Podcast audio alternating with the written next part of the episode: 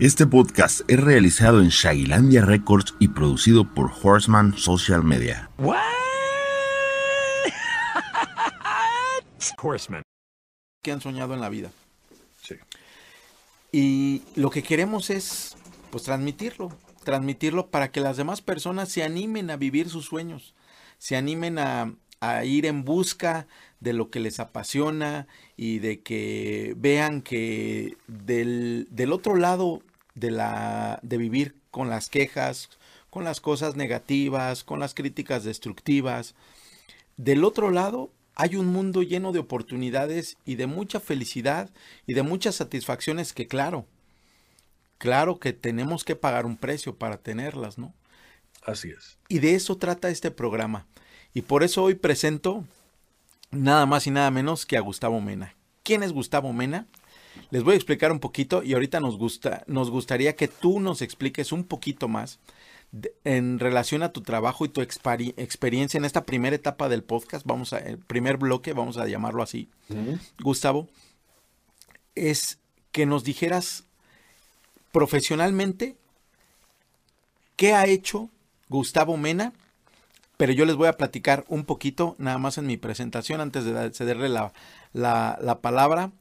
Este, Gustavo Mena es un actor de doblaje y a todas las industrias cinematográficas de renombre que se puedan imaginar, que ahorita nos las va a mencionar él, un- una parte de su trayectoria, de las películas exitosas que hemos visto, ahí está la voz de Gustavo Mena. Entonces, pues nuevamente te agradezco por aceptar esta invitación, por estar aquí en el podcast, por querer compartir parte de tu, de tu filosofía, de tu manera de vivir, de, de perseguir tus sueños y de tu experiencia para motivar a más personas. Te agradezco eso, ese tiempo que te tomas y te dedicas para estar aquí en este podcast, un episodio más al millón. Gustavo, Nacho, muchísimas gracias. Nuevamente te repito, eh, para mí es un honor estar eh, con ustedes, compartir mis vivencias, eh, pues lo, lo poquito que hayamos hecho en esta industria eh, y que haya sido de, de la aceptación y del gusto del público, pues eso es lo importante, esa es nuestra misión. Un gusto de veras que nos den espacio a la gente que estamos detrás del micrófono y que muchas veces no conocemos. Crecemos con la idea de, ah, ¿quién será? ¿Cómo será? Ese señor que está hablando y toda la cosa. Y, y tratas de imaginarle un rostro o un físico, lo que sea. Y luego, claro, te decepcionas, como en mi caso, ¿no? pero, pero, este, pero ya cuando, cuando le pones rostro, le pones una cara a esa, a esa voz, pues ya tienes otra, otra, otra idea, ¿no? Otro, otro concepto. Hablándote de lo mismo, mira, yo crecí escuchando, viendo más que nada eh, mucho programa doblado al español como Batman. Yo, yo soy de la vieja escuela, ¿no? Yo soy de los sesentas. Entonces, imagínate el Batman de los sesentas. ¿Quién se iba a imaginar que años después iba yo a trabajar con quien hacía la voz de Batman? En paz descanse, Romanito. Carlos Stevenson eh, era este un gran, fue un gran actor de doblaje que hizo infinidad de, trabajos. Y, lo curioso es de que lo tenía yo aquí al lado cuando trabajábamos todavía eh, juntos, así en atril o haciendo este, personajes eh, alternos ahí. Uh, un gusto trabajar con él, muy agradable. Y seguí trabajando su, con su hija, que es excelente actriz y directora de doblaje eh, Fabiola Stevenson. Entonces, imagínate, ¿quién, ¿quién te puede decir que al paso del tiempo te vas a encontrar con, con los que fueron tus, tus héroes de la niñez, ¿no? Es, es, es, es muy cómico, muy, muy, chistoso eh, figurarlo y, y, y que te llegue a suceder en la realidad. Eso es lo que me ha pasado a mí en esta industria. Yo he conocido mucha, mucha gente que, Uh, que se ha dedicado al doblaje y que han, han, sido historias, o sea, leyendas de aquí del doblaje, y he tenido la oportunidad de conocerlos. Y eso te lo digo como uh, me pasó cuando inicié yo el doblaje. pues obviamente empecé de cero, dando, eh, tomando clases, y quién iba a decir que Rubén Moya me iba a dar clase, o Álvaro Tarcisio, o Gustavo Roche, mi tocayo, excelentes voces que pues ahí andan y son, son, eh, nada más por nombrarte algunos, ya no quiero nombrar más porque se me olvida, ¿no? Perdón, Gustavo, voy a estar de curioso. En algún momento en esa parte de tu niñez, de tu juventud, antes de, toparte con esto, ¿lo soñaste? ¿Te visualizaste así? No, a mí simplemente me gustó. Yo dije, yo quiero hacerlo. Y poco a poco lo fui consiguiendo. Te, cuento.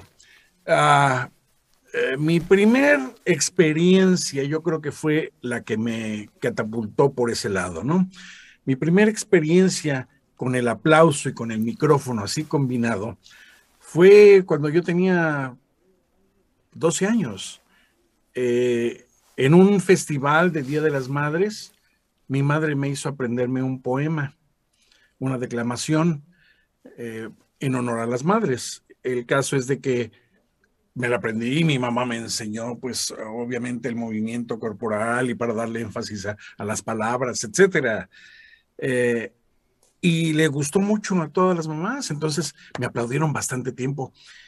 Ahí sentí la primera emoción con el, con el aplauso. Ahí comprendí ya, claro, tiempo después, que por qué decía el actor o los actores, no, que para nosotros el aplauso es el alimento. Bueno, déjame decirte que ese día desayuné, comí y cené. de tanto que me aplaudieron, oh, yo estaba feliz. Y me gustó esa sensación.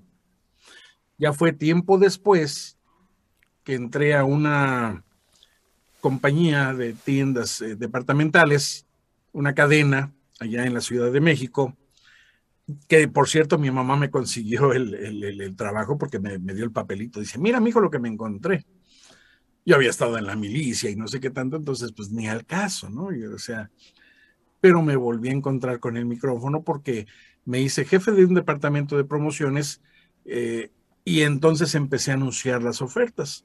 Y ahí me di cuenta el efecto que causa la voz en el micrófono hacia la gente. Depende cómo digas las cosas. Te explico. En aquel entonces, pues yo que tenía que anunciar las ofertas, la jefa del departamento de artículos del hogar me dice, eh, Gustavo, no seas malo, hazme favor. Dice, ahí tengo un espacio que necesito desocupar y está lleno de escobas de mi hijo, como nunca se me va a olvidar porque yo dije, mi hijo, pues mi hijo es mi hijo, ¿no? ¿Qué, qué, es eso? Y es un material que así se le llama a la escoba, no sé, unas cerdas largas se llama mijo. Entonces, escobas de mijo. Ya no me acuerdo en, qué cantidad las anuncié, pero como empecé a dar la noticia fue el resultado. Eh, este fue el resultado. Yo empecé, en estos momentos nuestra jefa del departamento de artículos del hogar acaba de perder la cabeza y todo, se quedaban las señoras así, hasta con el carrito detenido. A partir de este momento y únicamente por media hora, no me acuerdo, 15 minutos. Se trataba de darle emoción al asunto. Toda la existencia de escobas de mi hijo van a estar con un 50% de descuento. Inmediatamente ahí la gente empezó a correr hacia, hacia el departamento de artículos del hogar, donde estaban las famosas escobas. Cabe resaltar que siempre han estado a ese precio. Qué, buena escuela de venta, ¿no? No tenía nada de especial, ¿sí? ya me sonó la promoción del buen fin de algunas. Eh, ah, sí, igual, igual, igual que acá, ¿eh? Te suben primero los precios y ya después te ponen eh, 50, 70%. Mentira. O sea, no, no es, es como se dicen las cosas, como en todas partes. Híjole, curso de marketing. Ah, sí, sí, sí, sí. Curso de marketing. Entonces, eh, ahí eh, ya me di cuenta del efecto que causaba mi voz y cómo, cómo se dicen las cosas es, es, es lo importante, ¿no? Porque igual si das una oferta o eh, anuncias algo muy plano, sin nada que ver, sin, sin ponerle ese feeling, esa emoción, Mira, no te, no nota que hasta con los brazos, ¿no? O sea, soy muy pasional. Claro. Yo creo que encuentras a mucha gente como yo, que somos muy pasionales. Pues sí, soy yo. yo creo que yo también me, me gusta cuando pues cuando entro a una plática y, y, me visualizo todo y me muevo y te platico cómo fueron las cosas y me levanto y, y ando de allá para acá y como si estuviera en ese lugar. Este, Sí, también. el saborcito. Ah, claro, claro, no, literal. Todo. Si te estoy platicando de la playa, siento hasta el calor de la playa y la brisa. Así es. bueno, pues terminando, terminando eso, llegó la persona, un locutor en aquel entonces, que era el que anunciaba a nivel nacional, o sea, en todas las tiendas. Llegaba, grababa su voz ahí mismo, toda la cosa, y, lo ponía, y fue, y era lo que se estaba escuchando en, las en todas las tiendas. Y yo me acerqué y le dije, yo quiero hacer lo que tú haces. Me dice, sí, puedes hacerlo. Y si tienes voz, nada más que necesitas hacerte locutor de radio y televisión. Ah, muy bien. Y yo investigo dónde y toda la cosa y ¡fum! Fui, me inscribí, tomé clases y toda la cosa porque yo soy de, creo que la última generación donde se hacía examen para sacar tu licencia de, locutor de radio y televisión en México. Lastimosamente, y digo lastimosamente, después se abolió eso, que ya no necesitabas la, licencia, la famosa licencia, bastaba con que trabajaras en radio o en televisión y te mandaban tu licencia por correo. Hazme favor. Entonces, por eso escuchamos gente de todo tipo al aire. Yo me acuerdo que cuando vine aquí a Estados Unidos, yo me espanté, te lo juro, porque oía cada barbaridad. ¿En dónde vives ahorita? Estoy en Los Ángeles. Los Ángeles. Entonces, en el tiempo que yo llegué, escuchaba cada barrabasada. Y lo digo y siempre lo he dicho, ¿no? Yo no tengo miedo de las palabras ni y, eh, hay gente que ya ha escuchado mi, opinión al respecto de que pues, hablan con, híjole, no sé qué, tipo de lengua tienen, ¿no?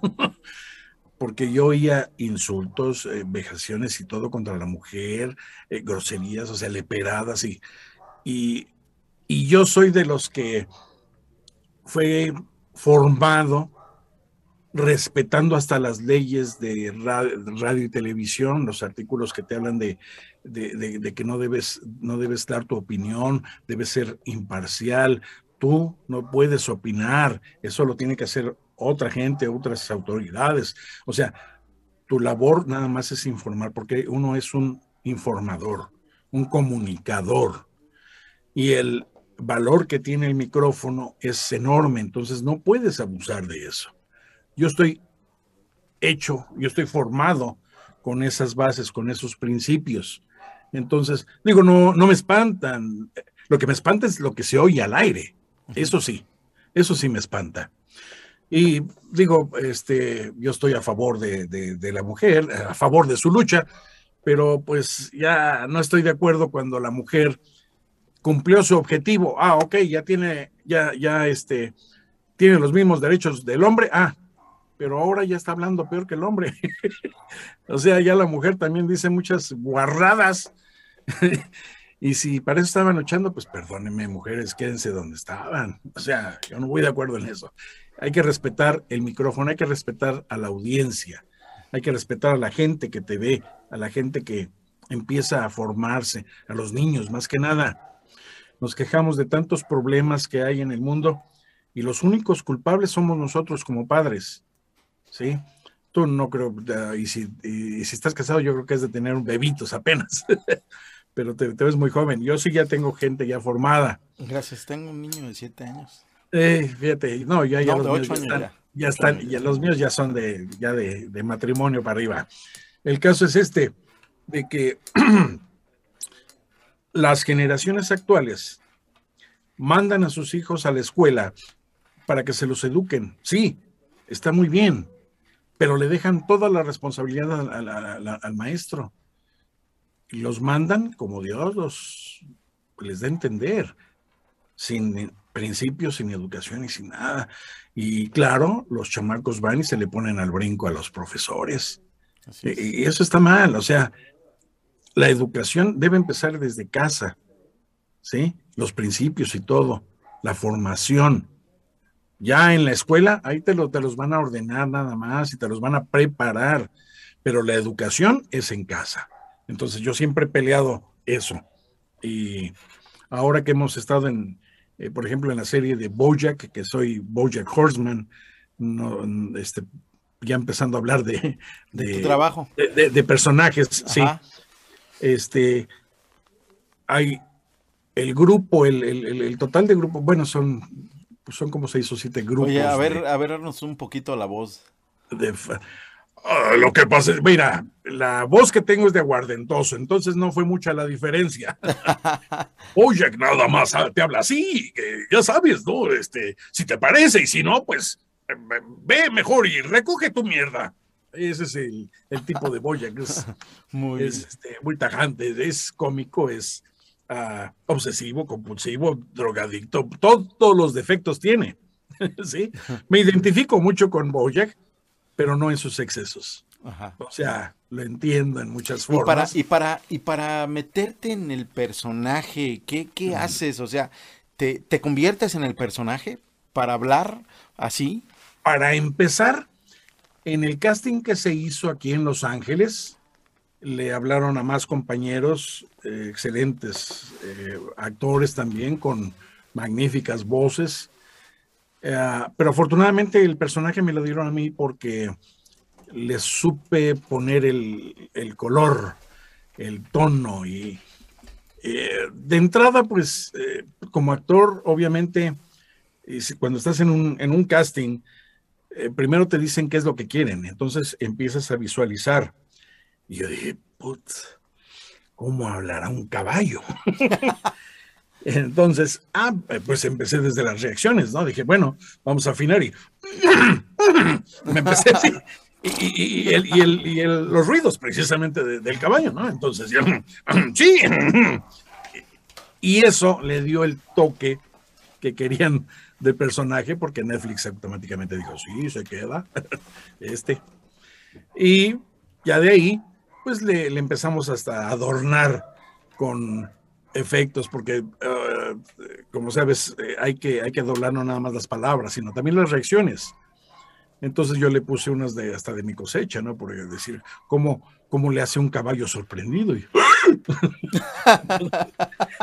Imagina, ¿te imaginas? Entonces, esas, esas, por ejemplo. en el caso, por ejemplo, de este personaje, este, pues tú te sientes el personaje al momento de hablar. Te tienes que transformar en el personaje, ¿no? Ah, claro, claro. Este, este personaje es de un, de un humor negro, es sarcástico. Y a mí me gusta, me gusta ese tonito de, de, ser, o sea, yo te digo las cosas y nada de que eches salivita, no, no, no, como van, sin anestesia, vámonos, pum. ¿Por qué? Porque pues así es la vida, desgraciadamente o afortunadamente, en mi caso, yo no, yo no me, yo no me, es, eh, ¿cómo te diré? No me arrepiento de lo que he vivido, lo volvería a vivir una y otra vez porque eh, pues todo lo que he pasado me ha ayudado para lograr llegar al lugar a donde estoy. Eh, no creas que estoy en un nuevo super lugar, sí gozo de cierta fama y toda la cosa, pero pues todavía me falta mucho, ¿no? Por aprender y, y, por, y por vivir, espero también.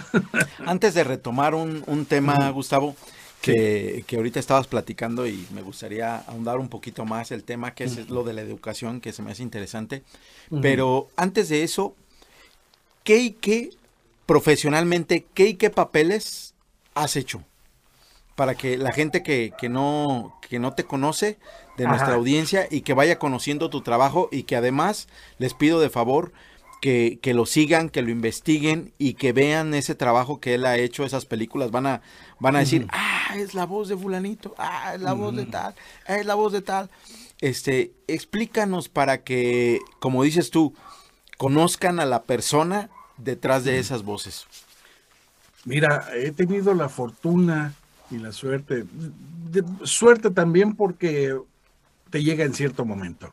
Y la fortuna, pues porque obviamente estoy en este medio y, pero obviamente es por el trabajo que he desarrollado a, través de, de, estos años, ya la experiencia que tengo, que me han dado buenos papeles.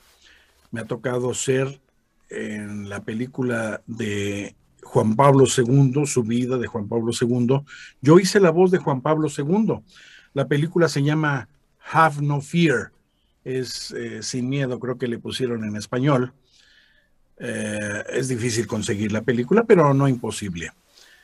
Eh, en esta hicimos tres etapas. La primera, cuando Carol Botigua, que es el nombre verdadero de Juan Pablo II, inició como actor, porque él iba a ser actor, fíjate.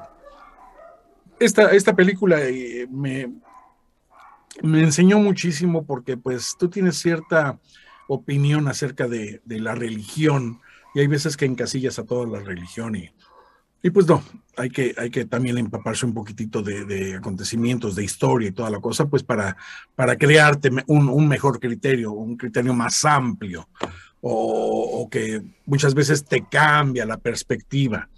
Entonces, eh, Carol Botigua empezó como actor, tenía su novia y toda la cosa pero pues se fue la novia, él dejó eh, la actuación y se metió al sacerdocio.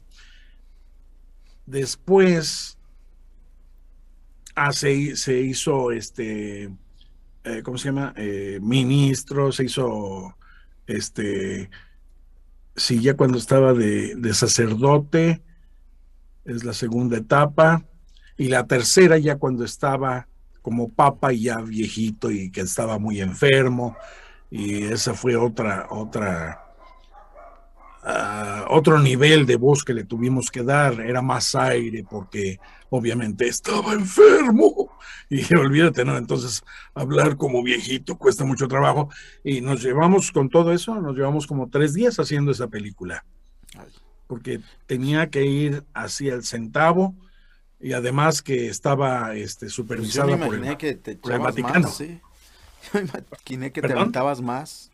¿Más tiempo? Sí. Ah, no, no, no. Normalmente una película nos la aventamos en un, un día. Ah, son, son 300, 400 loops. Sí, no ah, importa. pero bueno, seis horas. Ya me imagino que tienes pues, toda la experiencia de cómo, cómo llevar la, trama, ¿no?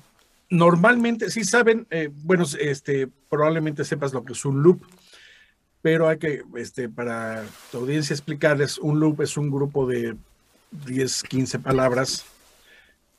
Entonces, el personaje, depende del tipo de personaje, si es un protagónico, pues tiene... Eh, más tiempo. Para una película tiene 200, 300, 400 loops.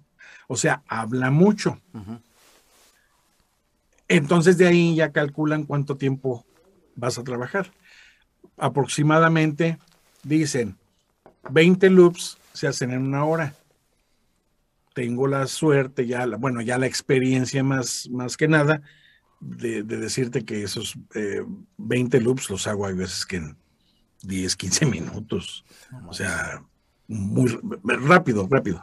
Ahorita estoy con un personaje en una novela que se llama The Bold and the Beautiful, que tiene 30 años eh, pasando aquí en Estados Unidos, en CBS, y me dieron un personaje que ahorita está chillón, que porque se está reconciliando con el hijo, le acaba de decir al hijo que sí es el hijo, eh, pero era adoptado. Es un relajo, es unas este, ideas que tienen acá para hacer novelas muy cucú, ya sabes, ¿no?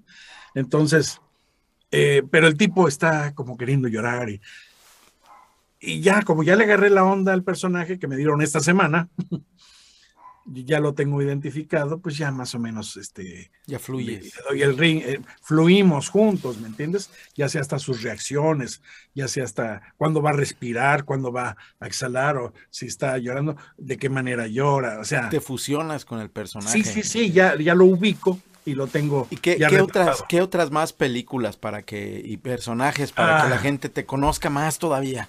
Mira, Las más famosas, bueno, una que se fue para México, Centro y Sudamérica, pero que no venden aquí, en Estados Unidos. Aquí la hicieron, o sea, la película que se vende aquí, el doblaje está hecho en México. Fíjate. Y el doblaje que se hizo para allá fue hecho aquí. muy, muy, muy, muy curioso, ¿no? Es este ah, Sin Escalas de Liam Neeson, es el nombre que le pusieron en español. Aquí se llama Non-Stops. Entonces ahí hago a Liam Neeson eh, un, trabajo que eh, le pusimos mucho corazón. Aquí a, varios de mis compañeros les, les, gustó mucho mi, desempeño con esta, esta película y estuvo muy bien cuidado. Claro, eh, hay muchos factores. Cuando tienes un buen script, bien traducido, con ritmo,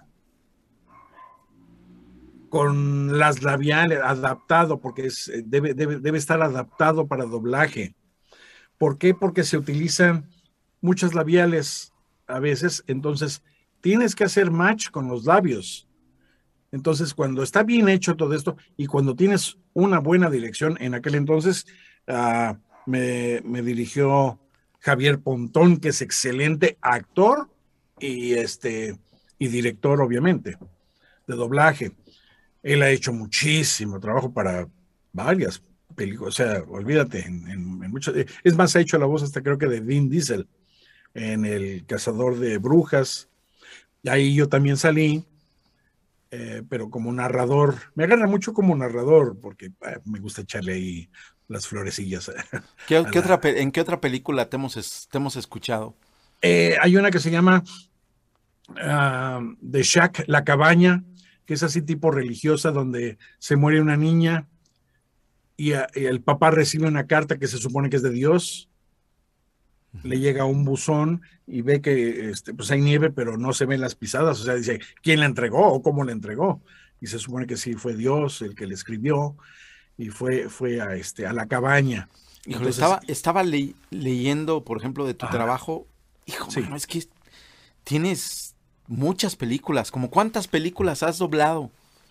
Ah, como unas 150, eh, 200 películas. Y por ejemplo, así de acción, de acción, ¿cuáles? Ah, Platícanos. Yo estuve, yo he estado viendo. Pero... He hecho de Mel Gibson. Bueno, de acción, Bruce Willis, ya me tocó hacer a Bruce Willis en 16 Blocks, donde él está en un camión eh, que tapan los vidrios y tiene rehenes él adentro y está cuidando a un pastelero amigo de él o no sé qué. Eh, los mismos policías compañeros. ¿Nos pudieras hacer tantito esa voz de Bruce Willis, así que la que haces? Ahí nada más bajo un poquito el tono. oculten las ventanas, tapen las ventanas y algo así, ¿me entiendes? Eh, digo, no cambia, no cambia mucho la, la voz. Como para Hulk. En Hulk sí le aventamos más garganta y más actitud. Eso, no, hombre, a saber ahora que, que le diga a mi niño que estuve hablando con, con Hulk. Ah, dile también que soy el Capitán Furia en los Avengers, la 1 y la 2. A ver. El Capitán Furia dice, a ver, risitos de oro, le habla al, Capitán América. Eh, ¿Estás, ¿Estás enojado por algo? No, no, no. Tú eres un soldado y debes mantener la calma. Vamos, levántate y pelea. Sí, de ese tipo. Qué padre, qué padre.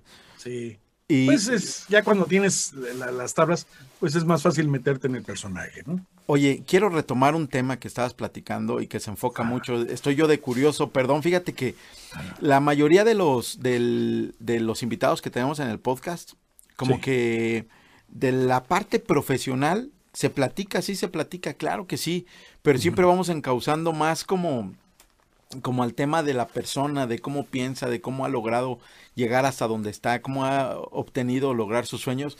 Pero híjole, la verdad es que créeme que, que me, me, apasiona mucho lo que tú haces. ¿eh? Es más, te voy a ser honesto. En alguna ocasión, un, un amigo mío, yo estaba en la organización de la feria de mi municipio. Y un amigo mío, este, dijo, tiene unas botargas, saludos por ahí a Yus y a Miguel. Este, tiene una, hace unas botargas padrísimas, pero no, no, no, muy originales, ¿eh? Es, es un artesano y es una persona con muchísimo talento. Sí. Y, y él tenía unas botargas y andábamos organizando, oye, ¿qué, vamos a hacer para los niños del kinder, no? No, pues ahí tengo las botargas y si hacemos una obra de teatro, pues total nos ah. pusimos las botargas, yo era un, yo era un, lobo, ahí nos pusimos a bailar reggaetón y toda la cosa en ese ah. Este, pero fue muy chusco. Entonces me da, y yo tenía un, un ciber en ese entonces y me puse a doblar los personajes, ¿no? Y, me puse a doblar el, oso y el conejo y todo. Entonces fue un proceso, una parte que disfruté bastante y ahorita que me empiezas a platicar, revivo ahí y me dijo, oye, ¿poco tú hiciste todas esas voces? Sí, todas esas voces yo las hice. Y fue muy padre porque, no, hombre, los niños del kinder estaban fascinadísimos, lo disfruté, yo me, metí a la botarga, ahí estuve bailando, bueno, la idea era que, que se estuviera, este, tocando un como música clásica al final de la obra. Porque la moraleja pues era que, que enseñar a los niños que había que cuidar de los animales y de la naturaleza. Claro. Y al final pues era entrar con una música clásica, ¿no? Y nada más que pues nosotros ahí en Travesura le cortamos y metimos la de la gasolina y del, del, reggaetón, entonces pues nos bajamos y allá a bailar y toda la cosa. Entonces, este, pero fue muy divertido, así que también llegué a hacer hasta cierto punto doblaje.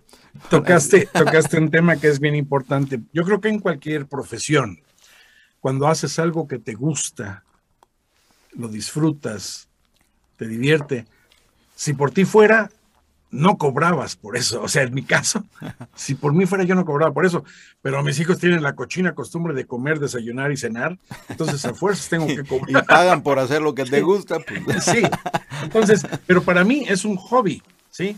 O sea, yo voy al doblaje y yo me puedo estar, te juro, todo el día, el día siguiente trabajando día y noche, no me importa, he terminado con la garganta amoladísima, ¿eh? Ronco. Y aún así le sigo, o sea, es como la cantada, me apasiona lo que es el doblaje y la cantada, me apasiona, olvídate. Y si te pagan por eso, ¡oh! Bienvenido. Ese es, lo, primordial. Y, te voy a sacar ahora del tema y retomar a la parte de que hablabas de la educación.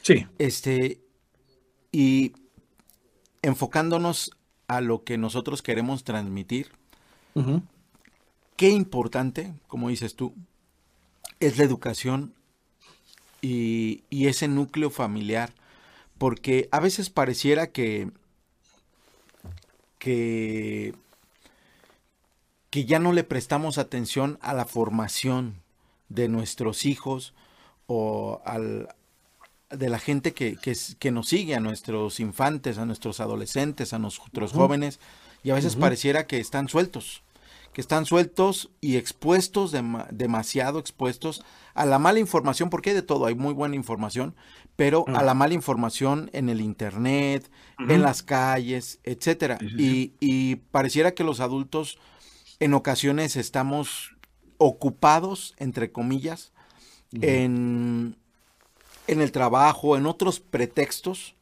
porque a veces así ponemos pretextos, estamos en el condenado teléfono y para que no delate el niño, este, ten otro teléfono y, ya, cállate. y, qué tan importante tocas este tema de la educación? Mira, precisamente con el personaje de Bojack, aquí fue un, boom. la serie pues llegó a primer lugar de audiencia, eh, de las series más eh, favoritas de, la gente. Ah, se reflejó en los clubs de fans. Hay aproximadamente, bueno, hay como 20, pero de los más importantes hay como 7. Y esos te juntan como más de 200 mil personas de, seguidores. Esos chavos, ahí, pues obviamente cuando entras y en grupos de WhatsApp y toda la cosa, no, no se, no se imaginan que pues ahí, ahí estoy yo, ¿no? Cuando te ubican, uy, les da un gusto, olvídate, eh, se disparan ¿no? de preguntas y de cosas. He hecho muchas entrevistas para, WhatsApp y para, y para los diferentes grupos y de vez en cuando pues ahí meto saluditos o cualquier tarugada que se me ocurre, que son muchas, muchas tarugadas, pero ahí me di cuenta la falta que hace precisamente la supervisión de los padres hacia, los hijos. Si tú vieras qué cantidad de chamacos, y te hablo en general, niños y niñas, adolescentes, eh, esos grupos están entre los 12 y 17, la mayoría. ¿Cuántos chamacos y chamacas me llegaron a pedir tutoría porque pues tenían instintos suicidas? Así de ese tamaño. Así, muchos. Desgraciadamente yo no podía atender a todos, trataba de meter pues mensajes positivos y toda la cosa, obviamente de, busquen ayuda, etcétera. Esto eh, no se les puede salir de las manos. A los que sí agarré en grupito así de individual y me puse a chatear con ellos directamente. Ahí me di cuenta precisamente la falta que hace la guía del padre, porque en ese momento me convertí como en, sus padres. ¿sí? Dicen, es que nunca nadie me había orientado, nunca nadie me había dado un consejo. Yo, que soy padre de familia, ya de chamacos ya grandecillos, no sabes cómo me sentí con una tristeza enorme y desde ahí empecé yo a atacar precisamente a los papás y decirles, hey, no, no, no, estamos tirando la educación, la vida de nuestros hijos a la basura. Pónganse las pilas. Oigan, reaccionen, carajo. Sus hijos los necesitan. Sus hijos están pidiendo ayuda a gritos. Cuando me dijeron varios de estos muchachos y muchachas, muchas gracias, ya, ya se, le, se me quitaron las ganas de, de, matarme. Así me lo decían. Híjole, yo te lo juro, decía yo, oye, no sabes, de veras, te doy las gracias. me dice, pero ¿usted por qué? pues a nadie le hago, no, sí haces falta. Y tú el día de mañana, pues nos vas a dar un gran ejemplo, vas a ver, dice, pero ¿qué hago? Ayuda a otra gente a salir como yo te ayudé a ti. Ah, créales un propósito para que lo sigan y eso es mucha, mucha ayuda, ¿no sabes? Uh, eran como mis, mis, mis, pequeños duendecillos ayudantes a, combatir es que es como si creáramos un grupo de fuerza, un, grupo como, como, los alcohólicos anónimos, que yo también conozco el programa, porque me, tocó ir a fuerzas. en un ticket que me pusieron me mandó la policía, me mandó el juez a, a, asistir a esas clases. Yo sé cómo se conforman esos grupos y es precisamente estar platicando de lo que te está afectando y darle solución más que nada, ¿no? Y tratar de no volver a cometer el mismo error. Entonces, no sabes, no sabes la contribución que le estás dando al canal con esas palabras. ¿eh? Fíjate que ah. cuando arrancamos y cuando comenzamos a, ahí en nuestra pequeña fanpage a publicar cosas positivas, salirnos de lo, de lo pues, cotidiano que a veces es el, la crítica, etcétera. Sí. Sí. Sino irnos a, a, lo interno de nosotros para poder mejorar como personas. Ajá hubo, hubo personas quien me dijo, ¿yo eso qué, güey? ¿Para qué mm. sacas esas, eso qué? En, un, en mala leche, ¿eh? Nunca va a faltar. En mala leche. Yo dije, bueno, mira, mm. yo quiero ayudar a la gente. Sí. No voy a ayudarle de manera económica, no voy a ayudarle de otra forma, pero sí. Esa es, tu forma de contribuir precisamente. Esa es la intención de, de, este canal y esa es la intención de esta página de Nacho Ortega oficial. Esa es la, esa es la intención de esto. Y, y fíjate que hubo personas que me escribieron de, de Colombia, de Venezuela, de Honduras, de aquí de México también. Y me pasó algo similar a ti. Y pues yo recomendé por ahí con esas personas un un par de libros, platiqué un poco con ellos y les recomendé un par de libros sí. que por ahí pues les mandamos de manera digital. Y después el agradecimiento y dices, oye, hay personas que pues a lo mejor lo ven y dicen, pues eso qué. Pero sin querer, tocaste en algún momento complicado a alguna persona y le ayudó lo que subiste. tu publicación, tu pensamiento de la mañana, tu razonamiento, tu reflexión, el podcast, lo que sea, le tocó a una persona y ayudaste quizá, si no de salvar una vida, sí. pero sí al menos de, hacerla sentir mejor, de hacerla sentir importante y de encontrar como un pequeño este agujero a, la salida emocional, ¿no? Y yo creo que esto que nos estás compartiendo es, es oro, porque ese es el objetivo de este podcast. El objetivo es que podamos tocar a las personas que, que a veces están hundidas en un, en un mar de emociones negativos y que están pasando por situaciones difíciles, cualquiera que sean, y que quizá al escuchar esto van a encontrar una luz y algo que diga, híjole, o sea, tengo que despertar. Y con todas las personas que he estado platicando, hoy puedo destacar a esta altura del podcast, la plática contigo, puedo destacar eso que dijiste. O sea, padres, despierten. Despierten. Estamos dejando a nuestros hijos. Lo mencioné en un podcast y te lo, lo quiero compartir en esta plática. En algún momento cuando nació mi hijo, a mí me dijo un maestro, oye, que no, no te pase el confundir. A veces creemos que ser buenos padres es darle a nuestros hijos todo aquello que no pudimos tener nosotros. Pero tu verdadera labor como padre, y eso lo recuerdo cada vez que tengo que, que tratar con, con el tema de, de, la educación de mi hijo, tu verdadera labor como padre es prepararlo para la vida, para ese momento en el que tú ya no vas a estar, que puede ser cualquiera. No hay edad para en el cual tú puedas faltarle a tu hijo. Tu labor como padre es prepararlo para la vida, para esa jungla que está allá afuera de tu arropo. Así es. Y híjole, yo, yo, este, veo con gran valor esas palabras que tú dices. Te quiero preguntar, cuando un personaje nocivo como, como Jack, ¿cómo manejas con tus fans el personaje para dar un mensaje positivo? O sea, un personaje que pareciera que es nocivo, entre comillas. ¿Cuál, cuál Jack? Bojack.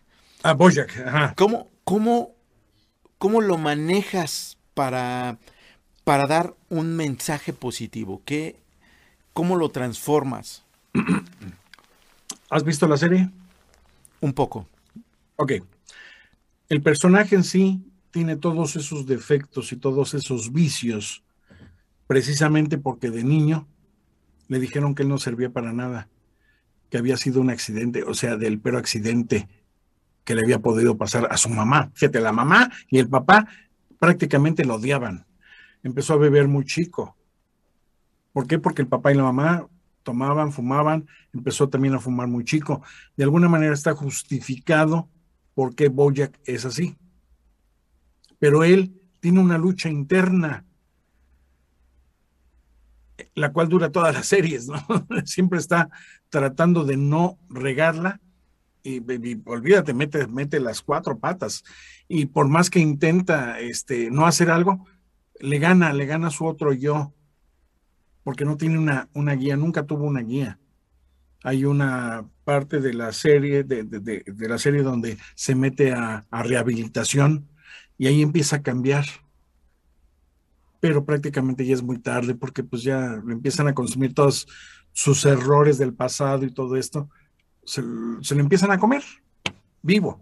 Entonces, por eso es tan triste la, serie, porque sí, tiene, eh, tiene muchas partes nostálgicas donde el, personaje, ah, olvídate, se cansa de, estar gritando, necesito ayuda, pero no la encuentra. ¿Por qué? Porque pues no sabe pedirla, ¿no? O, o él piensa que, que, que ya la recibió de alguna manera, eh, se equivoca y, o sea, está, no sé, necesitarías ver, bien, la serie. Yo creo que eh, todos en algún momento de la vida nos, nos logramos identificar con ese personaje. Sí, sí. El caso es de que precisamente desde la niñez, ahí lo empiezan, eh, lo echan a perder. Porque él, él tenía un ídolo que era Secretariat, que era una, un, este, un caballo de carreras, eh, donde Secretariat le dice, tú siempre ve para adelante, no dejes de correr y toda la cosa. Y él tiene esas ganas, pero se acuerda de su niñez, se acuerda de tantas cosas y lo que deja es, por ejemplo, en una, eh, le pisa el, acelerador a su carro y sí, sí, él va a correr, pero para estrellarse. o sea, de alguna manera se quería matar, se quería este, hacer daño. Y entonces, por eso encontramos tanta gente que se identifica, porque no han encontrado precisamente la forma de salir, de salir adelante, o no han encontrado quién los guíe, o quién nada más les así la, la patadita de que, mira, por este lado, un empujoncito, hay veces que es más que suficiente, un pequeño empujón. No, señor, éntrele a esto. Ah, que yo no he trabajado.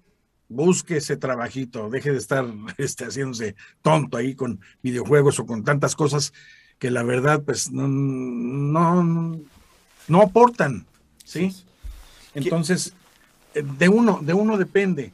Y cuando tienes la suerte, la fortuna de que tienes dos minutos, un minuto para decir algo a alguien, y que ese, eh, y lo que tú dices, lo levanta, lo despierta, lo activa, pues ya, con una sola persona te das por bien servido, al menos por ese día. Oye, entonces, quiere, quiere, quiere decir que en base a, hablando de este personaje de Bojack, que es tan, por así decirlo, nocivo porque tiene, tiene toda esa, esa circunstancia, es como analizar toda esa parte o ese vicio del cual no debemos caer una. Primero como persona de identificar y decir, ¿sabes qué? Este, yo estoy teniendo esas conductas que tiene el personaje, pero es malo porque al final del día voy a, voy a vivir mal, voy a vivir frustrado, voy a vivir arrepentido en algún momento de la vida. Y por otro lado, el ejemplo, la, la, llamada de atención para las personas adultas, para los padres, para los tíos, para los abuelos, para quien sea, que tengamos en nuestras manos la responsabilidad de poder guiar, de poder orientar a otra persona, el, decir, oye, es bien importante el que puedas guiar a, alguien que tienes tú en tus manos o que tienes la posibilidad de, apoyarle. Quiero imaginarme que es, esa es la parte positiva que entenderíamos de este personaje, de que en base a ese, ese diagnóstico que nos hace al ver el personaje, al transparentarnos tú como, como si fueras el personaje que lo estás viviendo, sí. el poder decir que no les pase como a él. No lleven su vida como él. Hay ciertas llamadas de acción que tenemos que tomar. Y nosotros, con nuestras, las personas que tenemos que podemos guiar, encauzarlas hacia algo positivo. Este, antes de, por ahí hacerte una, una pregunta o soltarte un tema a la, ahí al aire para que nos platiques de esto. Sí. Es, fíjate que hay ocasiones en las que tenemos una circunstancia en, la, en las manos y tenemos alertas, ¿no? De que son cosas malas. Sí. Y, y le entramos pensando que no nos van a suceder. Queremos experimentar en cabeza propia, por así decirlo, ¿no? Sí. Yo, ahorita, o sea, me voy a poner de tarea ver la serie completita. Porque sería como un experimentar en una cabeza ajena, en el caso del personaje, para poder identificar qué estoy haciendo mal y qué no debo de hacer. yo te, te, pregunto, ¿qué, ¿qué mensajes crees que le hace falta o nos hace falta transmitirle a la juventud para que se pueda encauzar más?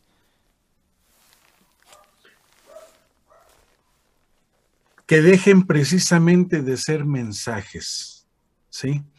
Mira, somos muy dados a platicar nuestras anécdotas de niños. Yo en mi caso, pues te digo, repito, yo soy de los 60.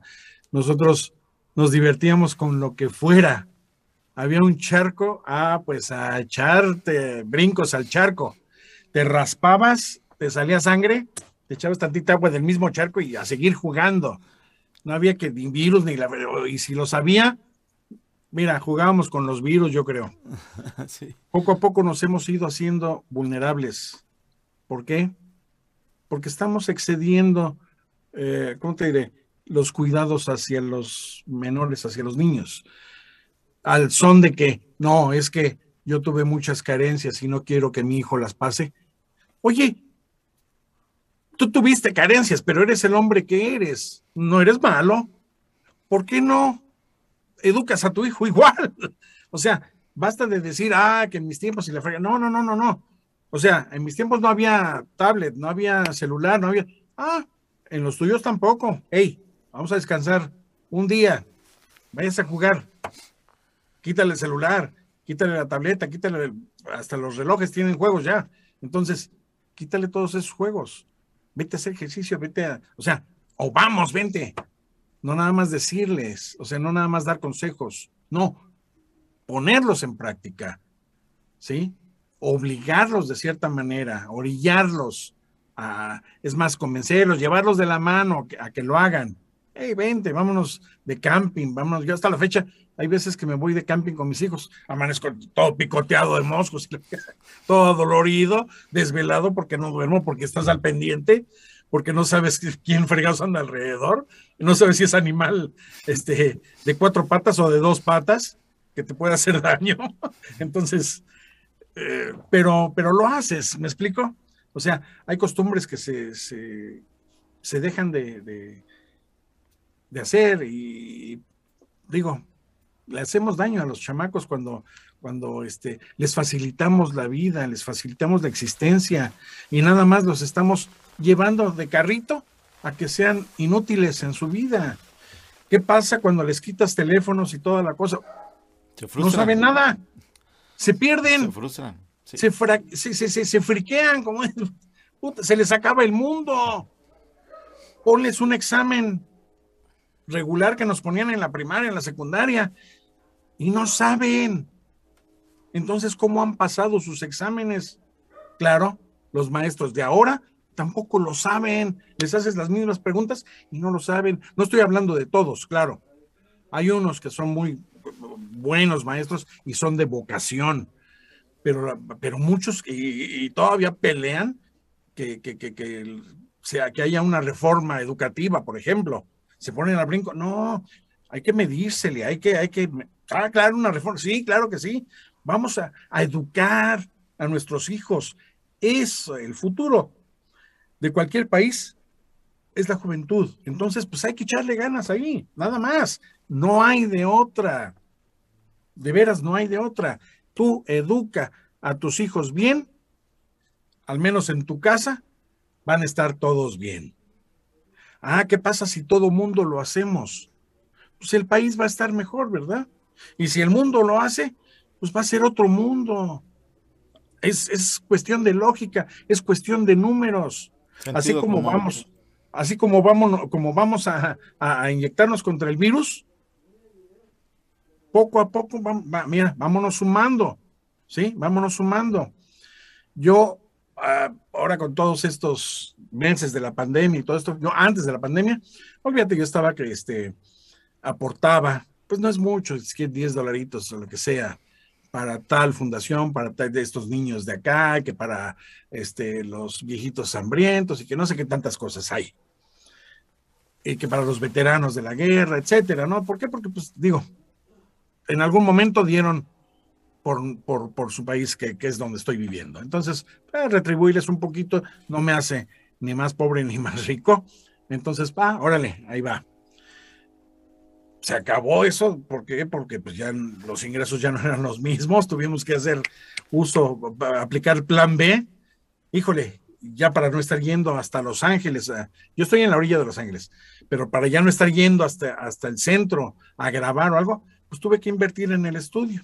¿Sí? Este pequeñito que ves aquí, le di en la torre al, closet de una de las recámaras, saqué la ropa de mi vieja, dije, no, no, no, con permiso, este es para mí, y le hice un cuartito aparte. Entonces, aquí qué bien, qué mal, mira aquí, esta es mi, mi, mi, cueva. Pero me ha servido precisamente para mandar mis, mis castings desde aquí, hago grabaciones desde aquí, mando saludos también desde aquí. Ahora ya los cobro porque pues, mucha gente me dice, ¿y por qué no los cobras? Híjole, pasé cuatro o cinco años de mi vida mandando saludos gratis. Y todo, y todo mundo los cobraba. dije, ah, pues por eso, por eso está uno jodido. Pero no me arrepiento, ¿no? O sea, así tengo también muchos, muchas amistades y a donde quiera que voy, pues me abren las puertas. ¿Por qué? Porque pues he tratado de ser buena, buena persona y no, no estar monetizando hasta el saludo, ¿no? Yo, no pensaba así, pero ahora, ahora sí, porque olvídate, pues ya todo, todo cuesta, ¿no? Internet, este, los sistemas para grabar, todo, todo cuesta. Menos, menos este podcast porque ah, lo estamos haciendo para ayudar a la, a la gente, dando mensajes. Porque fíjate, que, fíjate que me han, fíjate que me han dicho, bueno, ya lo he platicado contigo, va a ser el tercero. Este, pero me han, preguntado, oye, ¿y te pagan por eso? No, espérame, pues antes al contrario, yo creo que inviertes tiempo, algo, algún dinerito que en la parte del equipo que le estamos metiendo, le metemos. claro. ¿Pagas? No, no pago nada. O sea, la gente, los invitados que aceptan estar en el programa, en el podcast, es gente que, que quiere platicar cosas que le van a contribuir a la sociedad. Entonces, este... Igual también te, te, podían cobrar a ti. exactamente, o sea, por eso te digo, no, no pago, o sea, ni, ni pago ni, ni cobro. O sea, esto lo hacemos de aquí para allá y de allá para acá con la intención, ambos, claro, claro, cuando, de poderle dar algo a la sociedad. Cuando es un bien en común, adelante, cuenten conmigo. Cuando es así de que nada más el bien es para acá, ah, muy bien, me da mucho gusto, pero no, gracias. Es como, es como la, como las vacunas aquí, ¿no? Que no se quieren, este, no se quieren inyectar. Eh, dicen, no, no estamos en contra de las vacunas, estamos en contra de que nos impongan, el gobierno nos imponga, pero se les olvida que el bien común priva sobre el, bien personal. Así es. O sea, en todas partes es así. Pero, ah, ya sabes, es la ignorancia y la falta de, de precisamente de ilustrarse y de, de, saber bien cómo está la situación. Pero en fin, ese es otro tema. Muy bien. Pues este otro otro otro tema que quisiera que, que nos platicaras.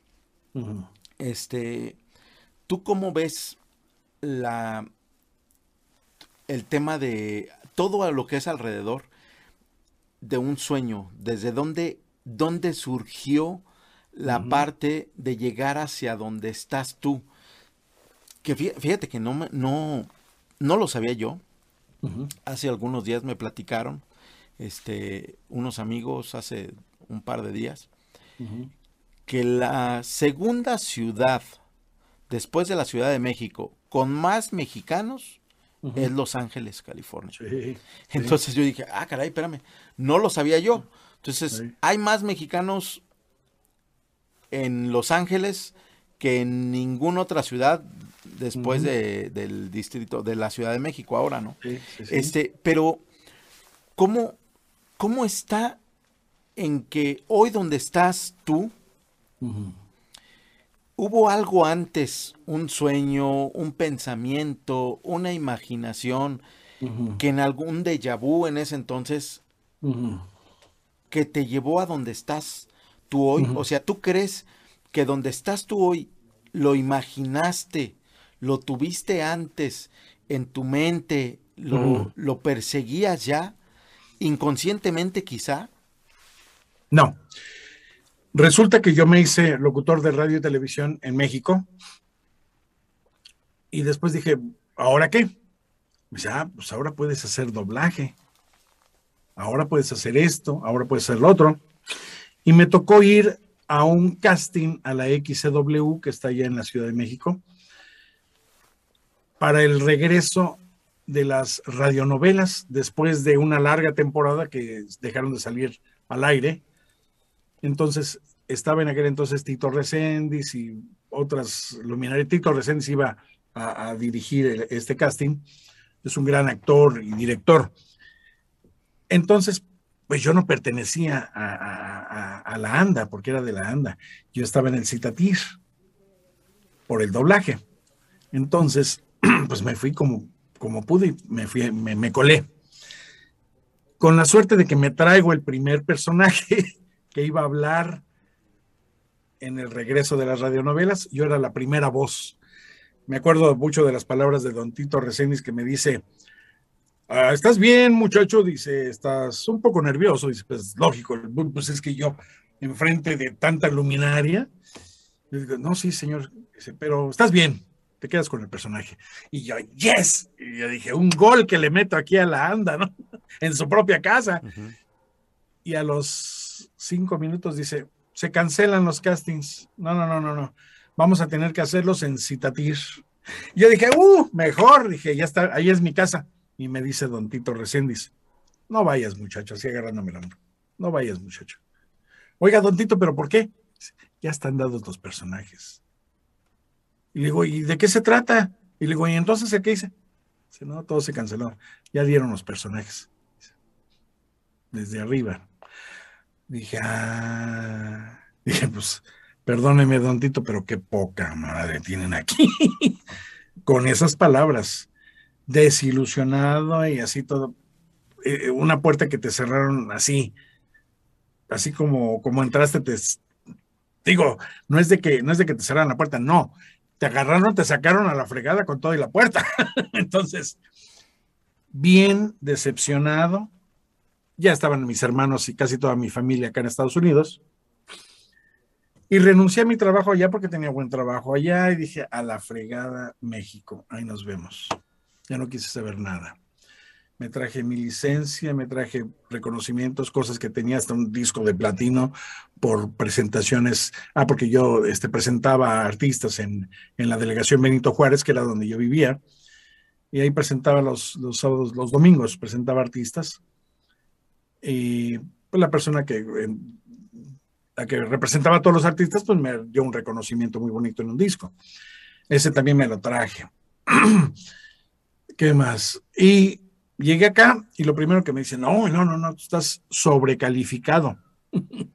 no tenemos trabajo. ¿Llegaste a Los Ángeles? Llegué primero a Texas.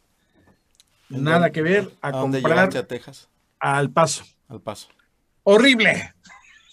En mi vida vuelvo al, al Paso. Horrible, horrible. No hay nada que hacer, es un pueblote nada más. Digo, quiero mucho a la gente de allá porque pues, es muy, muy querida y toda la cosa. De Juárez también. Pero horrible.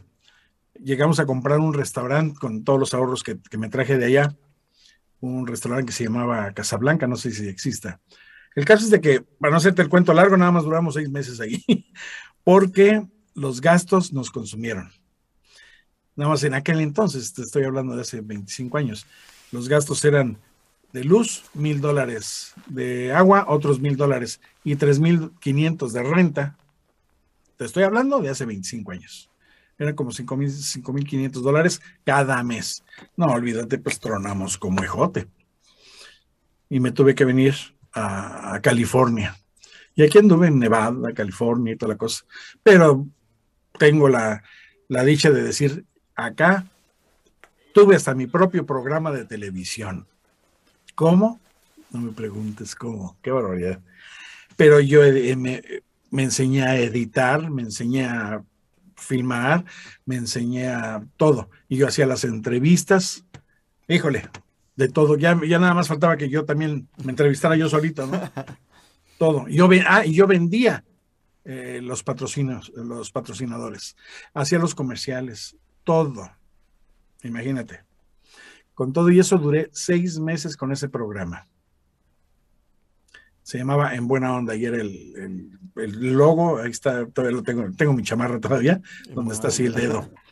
Y después ya hubo un programa en México que se, hacía también este, en Buena Onda. Que por cierto, Gabriel Hernández, Gabriel no me acuerdo qué, un flaquito que era el que decía, eh, estamos en buena onda, y él era un delgadito. Él es el que hace la voz del señor Burns en Los Simpsons. Sí. Muy bien. Él era el que anunciaba el programa de En Buena Onda. ¿Y cómo terminaste ya después ahí? Aquí donde ya me, vi en, lo que eh, ya en los medios.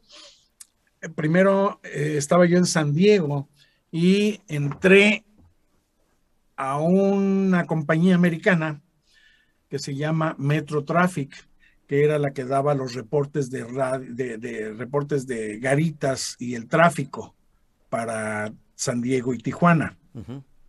Ahí duré como dos años y daba mi reporte cada 15 minutos para cuatro estaciones mexicanas que se, se oían en ambos lados de la frontera. Entonces me hice muy popular. Hay gente que me recuerda de esto hace 20 años. Gente que me recuerda este, por, los, por los reportes de Garitas porque les hice cada broma. Pues ya cuando tienes tablas y tienes este tiempecito y sientes que, que te hacen los mandados, el Día de los Inocentes, ahí me tienes dando el reporte. En este momento se han cerrado todas las garitas. Hay un promedio de 1.500 a 2.000 automóviles por línea les suplicamos que tengan toda la paciencia del mundo.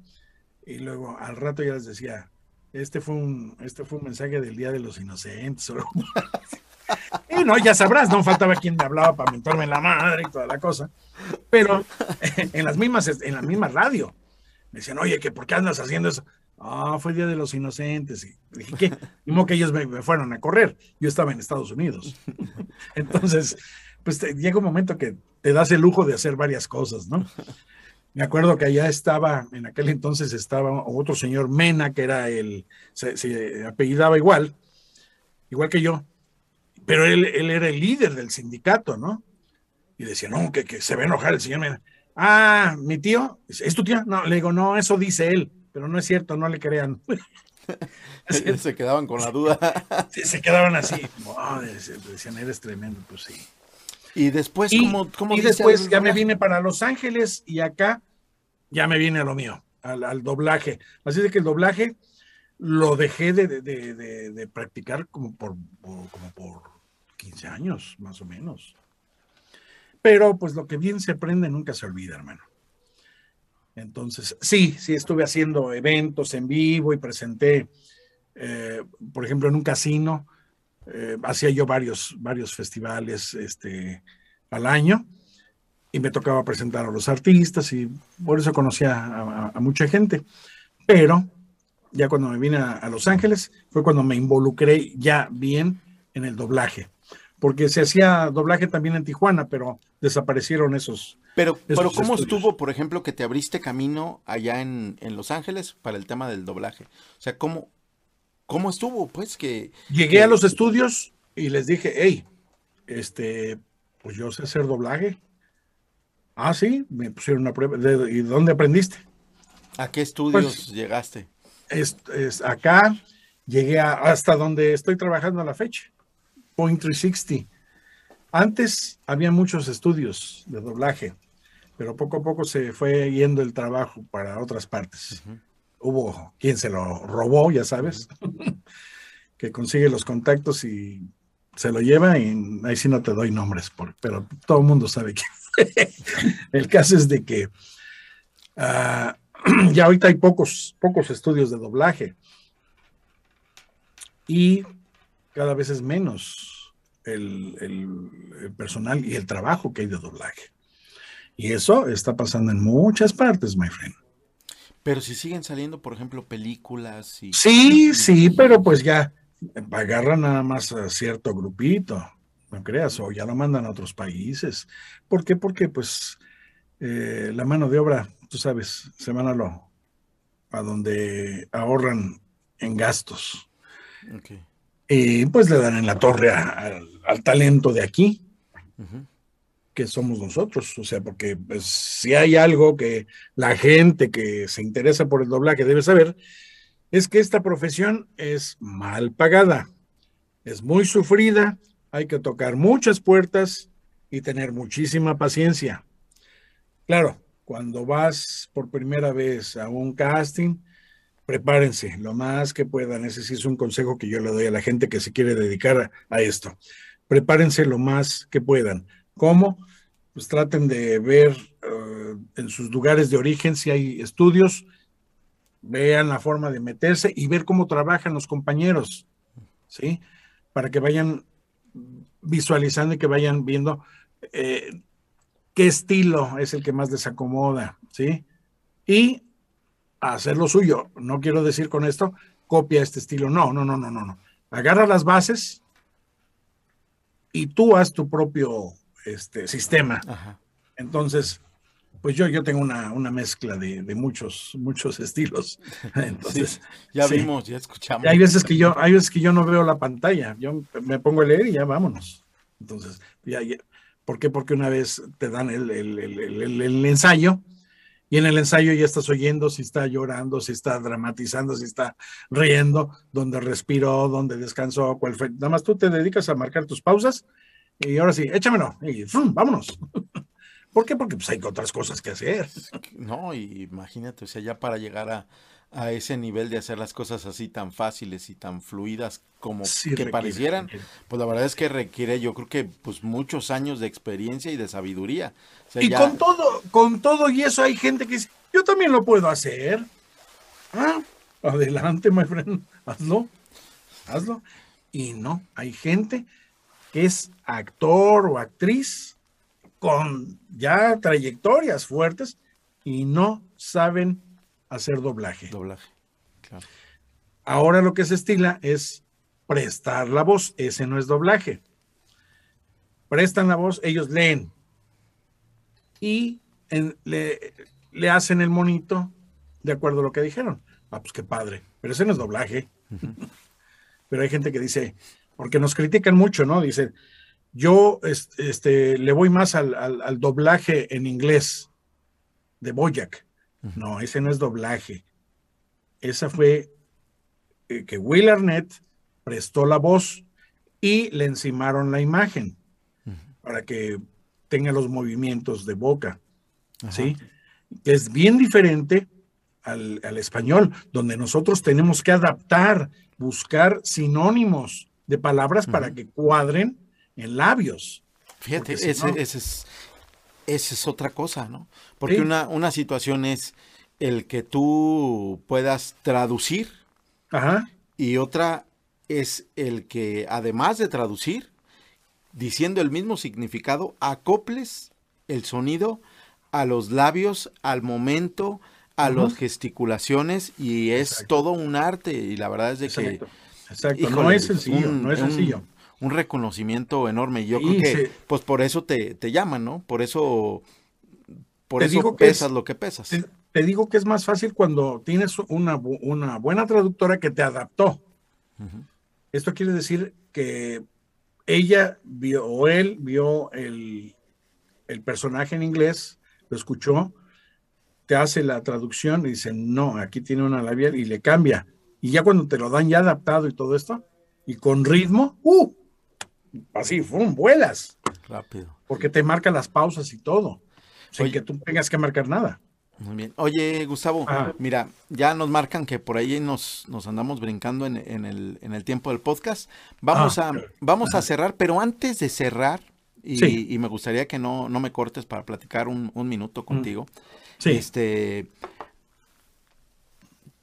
algo, un mensaje que quisiera decirle a esas personas que nos están escuchando y, complementar de lo que fuimos platicando un mensaje motivacional para esas personas que nos van a estar escuchando, algo que tú quisieras dejarles de tu persona para cerrar tu, tu, participación y este pues nuevamente agradecerte que, que, que estés aquí, que dediques este tiempo, que, que le dediques esta seriedad, esta pasión a esta charla y, y pues que quieras de igual forma también unirte a esta causa que es transmitir cosas positivas, experiencia que, que te ha servido, que te ha funcionado y que pues quieres replicar. Este, un, un mensaje de, de, despedida para esas personas que nos escuchan. Claro que sí, Nacho, con mucho gusto. Pues, eh, ¿qué les puedo decir? Mi carrera, eh, si se le puede llamar así, más bien, sí se le puede llamar así porque han dado la carrera, batallando por muchas partes, tocando infinidad de puertas. Lo importante, lo que he sacado yo de esta, de esta carrera es precisamente que no me he dejado, ¿sí? No me he dado por vencido. En los tiempos en que precisamente está más complicada la situación porque pues ya no es lo mismo, ya no hay el mismo trabajo de antes, yo dije, tengo que hacer algo y precisamente estoy iniciando un negocio aparte. Se abrió una agencia de publicidad donde estamos haciendo, eh, levantando las ventas de los negocios y, la imagen de las personas eh, mediante las, las plataformas di digitales, o sea, los, las redes sociales y todo esto. Entonces, uh, para eso pueden ir a gm- enterprisecoms.com, que es la página de, de, mi negocio. Lo vamos a estar anotando eh, también aquí para que, sí, muchas para gracias. que las personas puedan ver y por favor. Muchas gracias. Este, hay muchas ideas. Hay muchas ideas. Eh, obviamente, este, eh, de eso nos, nos nutrimos de, de, buenas ideas, de gente positiva, de gente que, que, que vale la pena, gente que, que tiene una misión y esa misión, por muy mínima que sea, es ir a más, ir por, por el lado positivo. No somos ninguna religión ni nada, yo respeto mucho todas las creencias, todas las religiones. Ese es un consejo que también les doy, respeten mucho a, todo mundo, porque no sabemos el día de mañana quién puede ser el que humillemos o el que tratemos mal. No, no, no sabemos eh, qué va a pasar en un futuro. Lo que sí les puedo decir es de que para cualquier carrera que se quieran eh, entregar, que, se, que quieran estudiar, eso, se preparen muchísimo. No tenemos más que una oportunidad de causar una buena impresión. O sea, no hay segunda oportunidad de causar una muy buena impresión. Por eso hay que, hay que estar bien documentado antes de ir a, pedir un trabajo, antes de hacer eh, un trabajo, este, antes de conocer a alguien, digo, peinarse, no sé, arreglarse, es, es, es, como la primera cita, ¿no? tienes, que, tienes que causar una muy buena impresión. Y no tenemos una segunda oportunidad, así es de que todo hay que hacerlo bien para... Más vale que te digan, oye, no, no, no, no, bájale, a que no, te faltó.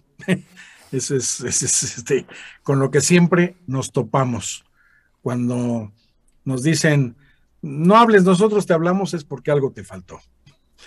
Pero cuando te dicen, este, vente mañana, es porque, pero bájale, es otra cosa. ¿Sí? O sea, quiere decir que sí hubo y hasta además. Entonces, no, no tenemos por qué sentirnos mal. Y pues, ¿qué más? No, seguirse preparando, es todo, es todo. De, de donde venga eh, esa, esa preparación, esa enseñanza, quedarse con ella y aplicarla y no sé, tantas cosas que, que se pueden hacer para, para dejar un, un, buen legado, un buen recuerdo, que la historia hable de uno. Yo afortunadamente tengo ya pues un legado que, que, que puedo dejar, que son películas grabadas, eh, ahorita con, con, lo de mi negocio, pero tengo una película que pronto voy a sacar, ¿sí? Nada más estoy consiguiendo el patrocinio. Y si no, me pongo a trabajar yo más. ¿Sobre duro de qué es? Adelántanos poquito. Ah, no. Más o menos, más o menos. Bueno, es una caricatura. No, es... no, no, no, no.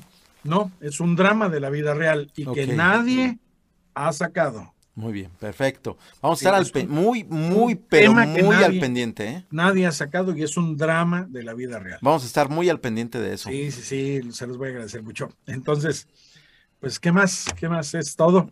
GustavoMena.com es mi página de internet, mi website.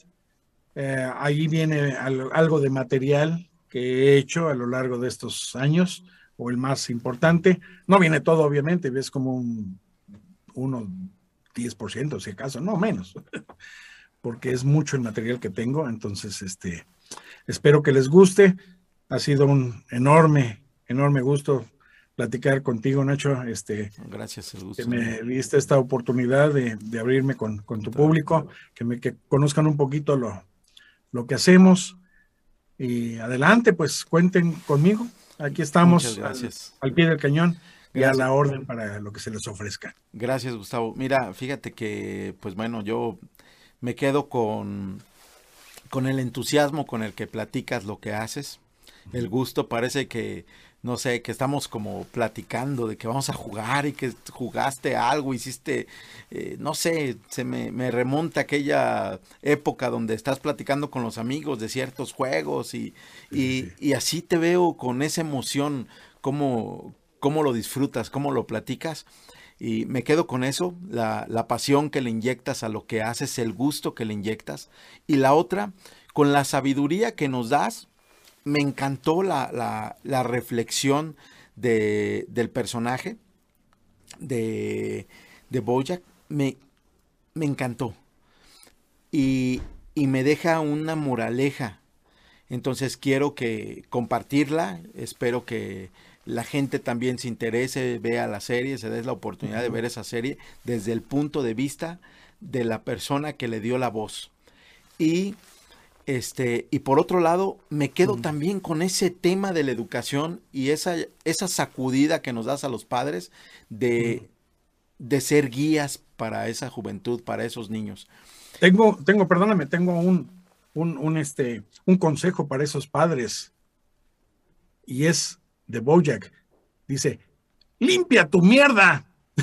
y esto va en serio, porque la hemos, como dicen en México, en todas partes, la hemos calabaceado en la educación con los niños. Entonces, es tiempo de limpiar nuestro desorden, limpiar todas nuestras fallas, de, de, enderezar ese camino de nuestros hijos. Que el día de mañana digan, no, no, es que me puso unas friegas, pero no fueron a, golpes como a uno se las daban, no, fueron friegas mentales, friegas de, que me ponía a estudiar o friegas de que me, preparaba. O sea, el mundo cada vez está más canijo, ¿sí? Y, tenemos que afrontarlo, tenemos que estar bien preparados para, para recibirlo, ¿sí? Entonces sí, ese es un consejo para los papás. Pues vamos a limpiarla, vamos a, limpiarla, vamos a ver dónde la hemos tirado, cómo la hemos regado y, vamos a darle una limpiada. Este, me quedo mucho con eso. Te agradezco, de verdad, de corazón te agradezco este tiempo. Y pues a todos ustedes les agradezco también a las personas que nos, que nos ven. Esperemos que, que les ayude, que les sirva y sé que a más de alguna persona le va a ayudar en un momento, una circunstancia complicada y le, y le va a tocar, así como muchos temas que hemos sacado, les va a tocar el corazón, les va a tocar la conciencia. Así que, pues bueno, yo soy Nacho Ortega y estamos en un episodio más de estos podcasts al millón. Muchas gracias. Gracias, Nacho. Hasta pronto. Oye, ya por ahí ya, este, ya cortado el tema. Oye, qué, mm. qué, qué padre, qué, qué padre que, pues la manera, el entusiasmo, todo esto. La verdad se me fue, se me fue, pero sí, yo, yo, se me olvidó, yo, dije, ya, ya, nos, ya nos tardamos para el, para el break. No, no, no, estuvo padre, eh, muy, como hilo de media nos fuimos, ¿no? Y qué gusto, qué gusto este tratarte, conocerte desde aunque sea así, ojalá que Igualmente, este, tengamos la oportunidad de, conocernos en persona por ahí. ¿Estás en la Ciudad de México? No, yo estoy en, eh, ahorita estamos grabando en Celaya, Pero pues yo por mi trabajo ando entre Querétaro, León, Celaya, Guanajuato. Querétaro, León, Celaya. digo, Celaya, yo soy Guanajuato. De un municipio, sí, claro. Yo soy de ahí un tengo, ahí tengo una tía bien parada. Ah, ándale. Sí, está así de momia. De momia. Eso estuvo bueno. Este, tenía, tenía que sacar el chascarrillo. Eso estuvo bueno, hombre. No salió en el podcast, hombre. Ay, bien parada. y es momia. No, eso estuvo buena. Y, pues fíjate que traigo ganas de, de bueno, ya se, ya la debo allá al niño en, en de ir a, a, Los Ángeles. Ojalá que, que, ya dándonos una vuelta ya tengamos oportunidad de saludarte en persona. Claro que sí, acá con mucho gusto le, les regalo unos pósters que tengo.